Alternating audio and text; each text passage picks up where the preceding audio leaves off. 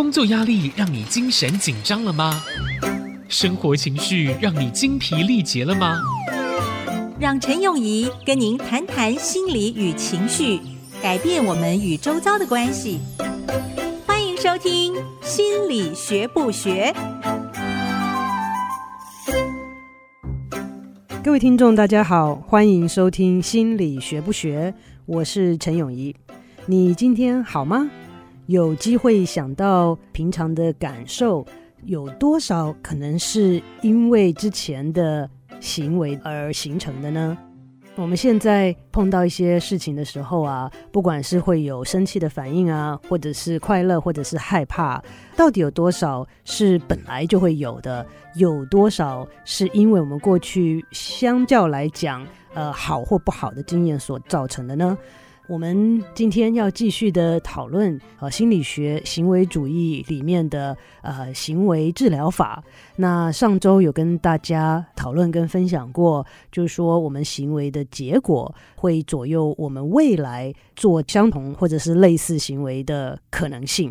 那如果结果不好，当然就学习到了之后就不太会再做。那如果结果很好，下次就会尽量的。做相同的事情，希望得到类似的结果。那上周也有呃大概的介绍到古典制约跟操作制约这两种制约的方式，是最难分辨的地方，其实就是古典制约它的反应通常都是我们自然的反应，是我们没有办法控制的反应。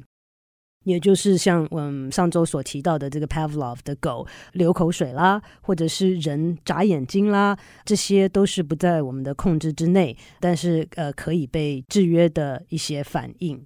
那既然我们行为的结果会成为我们学习的一个过程，来左右我们未来会不会再重复这样子的行为，嗯，在精神疾病跟心理问题的。议题上面呢，我们就可以想象说，有一些。过去不好的经验会造成我们在行为上面的偏差。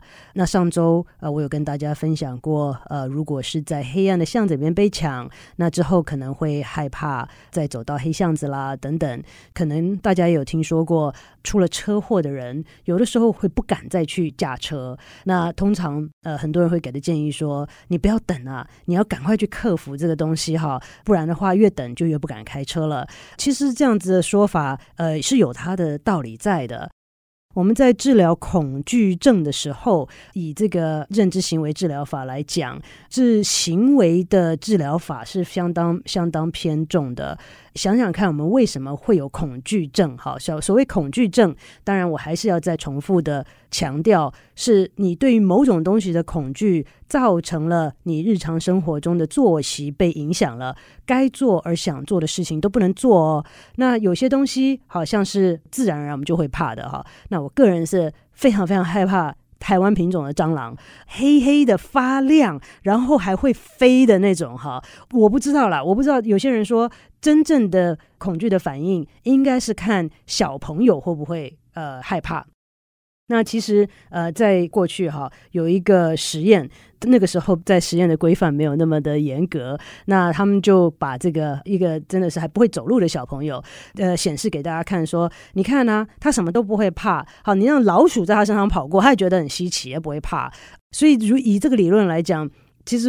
我怕蟑螂是不是被训练出来的？我我不太知道啦。哈。但是我记得很清楚，在小的时候有一次有一只死的蟑螂啊，呃，这个被发现哈，在爸爸的裤子上放在床上，那结果我妈就站得很远很远哈，然后就说：“你去把它倒掉。”我就说：“那个东西长得很奇怪。”然后他就说：“嘿，这有什么好怕的？去去去把它倒掉。”但是他人站得很远啊，他离他八百里远，然后呢就跟我讲说，这个没什么好怕的。其实小朋友啊是很会观察的，呃，他不只是你的言语上面给他的一些讯息，你的肢体语言、你的面部表情，他们其实都很敏感，都会吸收到的。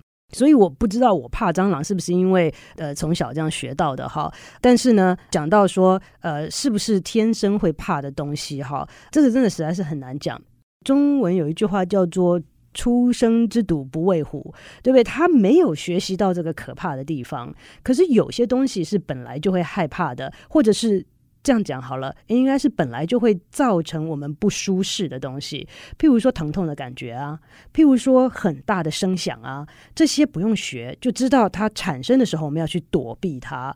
那刚刚有讲到的之前的一个实验，就是把小朋友呃面前放各式各样的东西，好，他们甚至把那个纸啊点火放在小朋友面前，他也不会怎么样啊，他觉得哦亮亮的好好玩，还会变动。那结果他们就用这个。制约的方式，哈，这个叫他们用的是古典制约，就是说他要用一个不用学就会造成这个反应的一种方式，古典制约，他们就打锣，造成很大的不舒服的声响。那所以呢，这个小朋友不用学，就听到哐一声的时候，他就哭起来了，因为声音很大，他不舒服。那结果他们就重复几次，在这个呃小朋友听到打锣的声音的时候，在他面前放一只老鼠。几次之后，小朋友看到老鼠就会哭，所以老鼠本来对他并不具任何呃负面的意义，也不会让他害怕或有所反应。但是当他跟本来就会怕的东西放在一起的时候，久而久之会对这个小朋友有不一样的意义了。那这个小朋友啊，在心理学的历史上面很有名，他叫做 Little Albert。事后呢，当然有很多很多传说，并没有被证实。就说这个 Little Albert 啊，就被这样子制约了，然后从此就很怕老鼠。然后之后呢，就延伸到所有的有毛的东西都会怕啊，甚至什么呃那个貂皮大衣啊，什么这是有毛的东西，他都会怕。那如果说是这样的情况，那他就发展出了恐惧症嘛，对毛的恐惧。这些恐惧是不是有影响他日常的生活呢？那通常我们在诊断恐惧症的时候，不只是说他对某种人事物或现象产生剧烈跟不寻常的过度的反应之外，还要去考虑到的是说，他是不是有影响到他日常的作息。就像我以前监狱里面访谈到的一个呃暴力犯。嗯，讲起来好像很不符合我们的想象。这个暴力犯啊，有一个恐惧症，他很害怕蝴蝶。这蝴蝶多美丽的东西啊，对不对？它类似像是恐惧症啦，但是我刚刚讲过，它诊断的一个要素是说，它要影响你生活作息。所以，如果你恐惧的是蝴蝶，但是一般生活当中你又不是这个动物园做事的哈，你也不是在野生公园做事的地方的话，你平常如果不会看到蝴蝶，就算你看到蝴蝶会反应激烈，也不至于被诊断出有这个蝴蝶恐惧症，因为它不会。影响你日常生活，在你日常生活中不会造成很大的负面的影响。那但是很有趣的是，这个呃暴力犯，他有一次在监狱里面好像跟人家打架，结果把 枕头破了，就有那个里面的棉絮、那个羽毛飘出来了，他就吓得缩到房间的一角啊。那所以他从原来的害怕蝴蝶，延伸到害怕。任何类似蝴蝶的东西，好，甚至于是没有生命的羽毛，也会让它产生很巨大的一些反应。那这个当然就是可以考虑是不是呃要做恐惧症相关的诊断。那我们再回到刚刚讲的 Little Albert，好，他如果是因为当然了，当初是实验的结果，造成他原来对老鼠没什么特别感觉的，但是因为重复的在老鼠出现的时候，也出现让他惊吓的打锣的声音，他因此之后看到老鼠也会产生惊吓的反应。那如果他的恐惧症是这样子形成的，那各位听众朋友是不是可以想一下，根据行为治疗法，根据行为主义的理论，我们要怎么去解它呢？要怎么去治疗它呢？休息一下，回来再继续。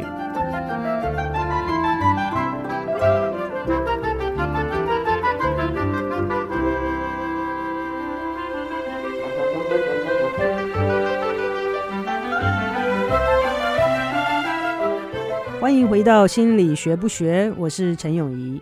刚刚在跟大家讨论这个行为治疗法对于恐惧症应该怎么处理呢？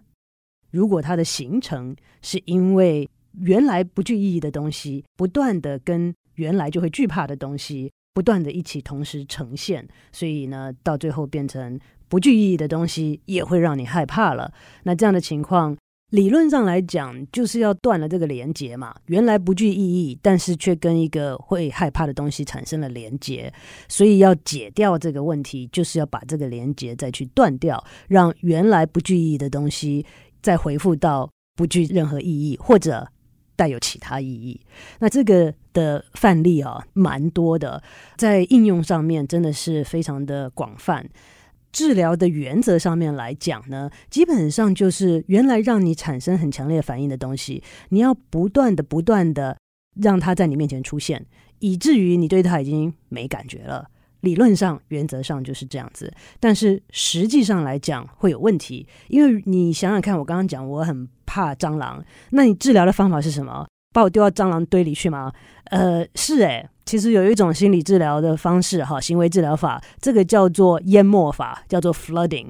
真的是丢进去之后，如果我存活下来的话，可能以后也不会那么怕蟑螂了啦。这个是理论啊。那但是，请问哪一个病人会愿意接受这样子的治疗法？你这样子去做，他还要回去找你吗？他不打你就不错了吧？所以这个在实际上来讲是很困难。那有另外一种方法，渐进式的方法，叫做呃系统型的，有系统的渐进式的，让它减低。这个反应好，那叫做 systematic desensitization，这个概念是差不多的，就是说慢慢的渐进式的。今天如果我怕的是蟑螂，我我是不会觉得我需要治疗了，因为我生活当中蟑螂的出现，目前为止还没有让我什么不能上班、不能睡觉之类的了。但是如果有的话，那就要去治疗啊，对不对？那所以好，今天如果要去治疗 systematic desensitization 呢，是说好，我今天先给你看蟑螂的照片，照片有时候人家。惊吓到一个地步，连照片都看不得啊！那你就要把它放得很远，然后同时教导他放松的方式，就是要减低这个生理跟情绪上的反应。一面教他这个东西在你可以接受的距离出现，一方面教导他呼吸，教导他肌肉放松，然后呢去。管理跟处理这些紧张的生理反应，所以这两者要并行。那并行的时候呢，一旦习惯了说，哦，他在十尺之外的照片，我看到的时候，也不至于心跳加速，也不至于血压升高，也不至于发抖流汗。好了，习惯了，习惯了。好，那就再拿近一点。哦，又开始有生理反应了。哎，再练习放松。好，一直到五尺的时候，哎，你也还好，再拉近一点。等到照片都 OK 了，就要换真的东西了。那真的东西看又吓得要命，那放很远很远。有的时候在同一个呃房间里面，在这个房间的一端，好，是你很害怕的东西，你就缩到另外一边。好，那当然这个的控制就是在临床心理师了。好，之前要跟病人做很好的沟通，把每一个阶段都能够尽量的有弹性的、慢慢的调试，要很多的互动，然后做很多的功课来设计这一整套的治疗的流程。嗯，所以。做临床心理师很有趣，我们常常办公室里面常会出现怪里怪气的东西。有一次我去诊所的时候，我抽屉一拉开，发现里面大大小小的刀。我就问我同事说，因为我跟我同事是共用一个办公室，他说啊，不好意思，不好意思，呃，最近有一个那个对刀呃会呃恐惧的，所以呢，他要怎么治疗？就是各式各样的刀让他放在他的面前啊。那他这个当然有点复杂，不只是对刀的恐惧，他还有一些强迫症的这个症状。他认为看到刀就会把它拿起来插在自己身上，所以他很害怕自己会有这种无法控制的行为。那所以呢，在这个治疗的过程当中呢，就是要。他看到刀，要他摸了刀，要他拿了刀，好，然后呢，同时也教他怎么样子的去呃这个放松，然后在认知上面要怎么样去控制，所以是很多元的，也很多方向的，要一起去呃治疗。那。前一阵子哈，在这个临床心理师的有一些这个呃网站上面，常常我们有一些必须要这个大家同才之间的支持，这一点其实我认为也相当的重要。有的时候呃，我们自己都会有盲点，呃，如果能够有一些同才能够定期的跟我们一起讨论一些个案啊，会帮助我们看到我们之前没有看到的地方，呃，或者帮助我们看到呃自己可以做的更好的地方，呃，所以有的时候我们不只不只是。是在网络上啊，有的时候会定期的机会，让我们能够分享呃彼此的一些个案。那之前就有一个临床心理师说：“请问一下大家有没有食谱啊？听起来不错哈，recipe 食谱，什么食谱呢？制造出来像呕吐物的食谱。”那为什么呢？因为呢，这位。呃，病人呢，他的工作环境哈是在医院里面的工作。那医院里面如果会碰到病人呕吐啊这些东西，其实呃是会常碰到的，碰到的几率比我们一般人更要高。那就算你不在医院做事。如果家人啊或者什么的，也有可能会有这样的状况，特别是有小朋友的，那他就是没有办法忍受，他会有非常非常强烈的反应，那以至于影响到了他日常生活，所以要针对这个东西来做治疗。那如果他对呕吐物产生了非常强大的一些反应，要去。改变治疗它，我们就是要让它习惯呕吐物啊，所以要做出来跟呕吐一样的味道、一样的质感的东西。那所以呢，其实。呃，治疗的环境所面对到的挑战是各式各样的都有，但是大家可以看到，其实这个原则并不困难，困难的在于你跟你病人有没有这样子的信任。他为什么要信你？这个治疗的过程不是很舒服的，他为什么要相信在付出这样子的代价之后，结果会是好的？所以不只是你的学位，不只是你的经历，这些东西，当我们坐在诊间里面的时候，其实相对来讲都没有这么重要。重要的是你跟病人之间的互动，他对你有没有相当程度的信赖，这才是最重要的。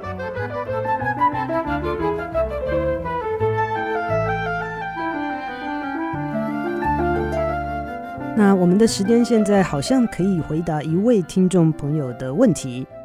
我们今天收到了一位忠实听众的问题哦，他很详细的听了我们的节目，那问到说，当初我们在跟听众朋友介绍弗洛伊德学派的时候，有提到了恋父情结、恋母情结，可是他很疑惑，他说，到底了解恋父情结、恋母情结的用意，还有对于生活上的帮助是什么？